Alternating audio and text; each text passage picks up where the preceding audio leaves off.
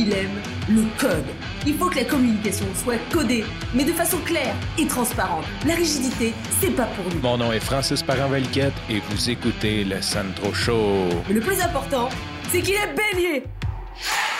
Et aujourd'hui, je vais te parler de gestion du risque. À base, je voulais faire un seul épisode, mais je me suis rendu compte que c'était un peu confus et long. Donc, je vais le diviser en plusieurs épisodes. Aujourd'hui, je vais commencer par la gestion du risque. OK, je t'ai parlé de mon projet de partir à une conférence, un party de podcasteurs à Montréal pour la francophonie. Dans mon mastermind que je t'ai déjà parlé aussi, on est quatre podcasteurs, fait que j'ai profité pour prendre Seats. Bon, il en manquait une, mais j'avais deux autres podcasteurs avec moi pour leur parler du projet. Et bien sûr, Mathieu et Mokran ont commencé à me lancer un paquet d'idées de leur vision que j'ai accepté, que j'ai écouté. Puis je suis revenu avec des contre-arguments. Puis là, bon, ça, ça sera le sujet d'un autre épisode. Mais en gros, ce que j'ai compris, c'est que présentement, il y a comme une espèce de mode qui, moi, me gosse solide, l'espèce de virtuel. OK? Tu sais, comme Ottawa cette année, ceux qui se sont inscrits à la course d'Ottawa, ils ont dit on ne vous rembourse pas, on va faire la course virtuelle. Écoute, je cours déjà 24 km dans mon parc. Je vais pas comme me mettre une montre puis tu sais comme wow, je l'ai fait de façon virtuelle. Tu sais quoi, tu es après me passer un bâton assez solide puis tu me prends mon argent puis tu sais comme j'aime pas cette mentalité là, ça me gosse. Euh, mon party, je veux que ça soit un party de gens en personne.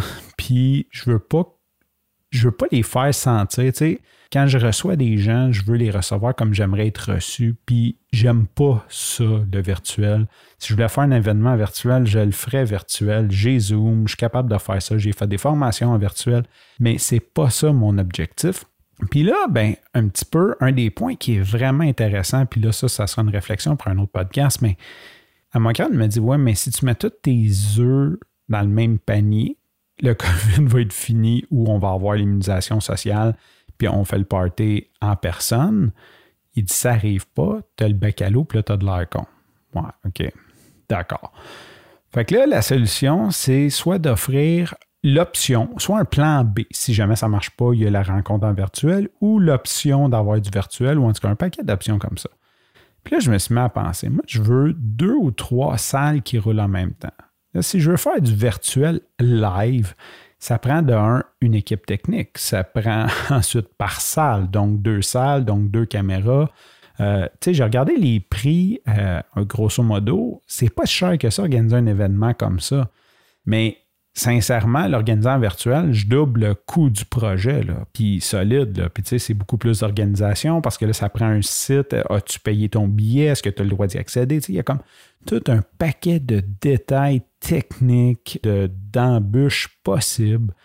Je suis beaucoup dans le lean startup. Hein. Je veux partir de quoi qui ne sera pas parfait, mais que je vais lancer. Puis là, juste penser à toute cette gestion du risque-là, ça devient tellement compliqué que j'ai comme le goût d'abandonner. On va être honnête, on va dire vraie chose, c'est comme ah, fuck off, je ne fais pas ça.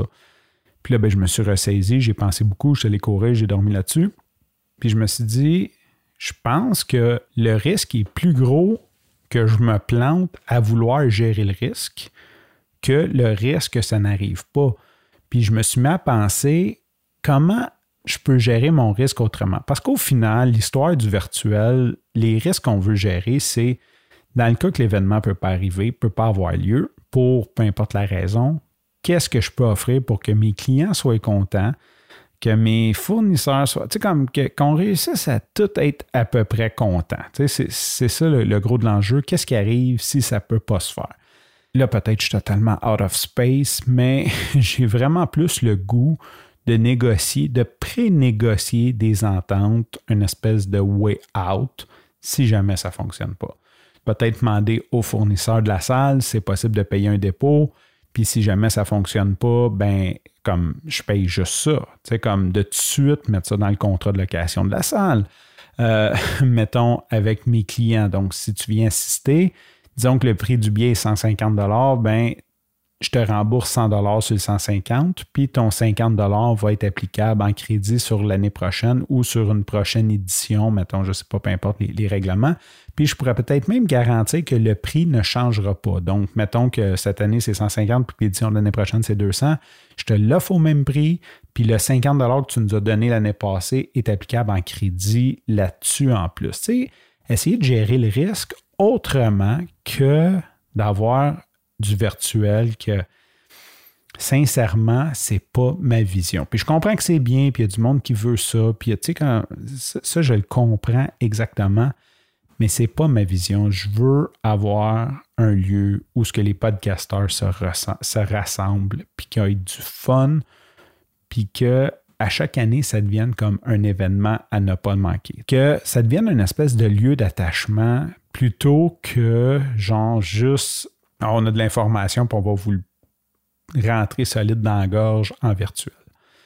Fait que c'est ce que je vais te parler aujourd'hui. Évidemment, comme d'habitude, si jamais tu as un commentaire, n'hésite pas à m'en faire part. J'essaye de voir, de faire la balance entre gérer le risque puis le temps, l'énergie nécessaire à gérer le risque. Est-ce que, tu sais, dans le fond, il n'y a pas une bijouterie d'assuré. Pourquoi? Parce que les assurances, si tu ne te fais pas voler pendant trois ans, tes assurances te coûtent plus cher que si tu te fais voler.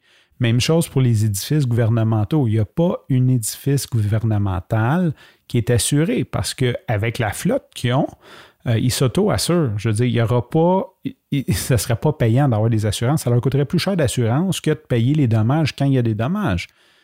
Fait que c'est un peu dans cette réflexion-là, je suis. Puis c'est ça. Donc, si jamais tu as des commentaires, euh, n'hésite pas à venir me voir, viens me jaser sur Messenger. Je suis toujours content de te parler. Sur ce, je te remercie pour ton écoute. Je te dis à demain et bye bye.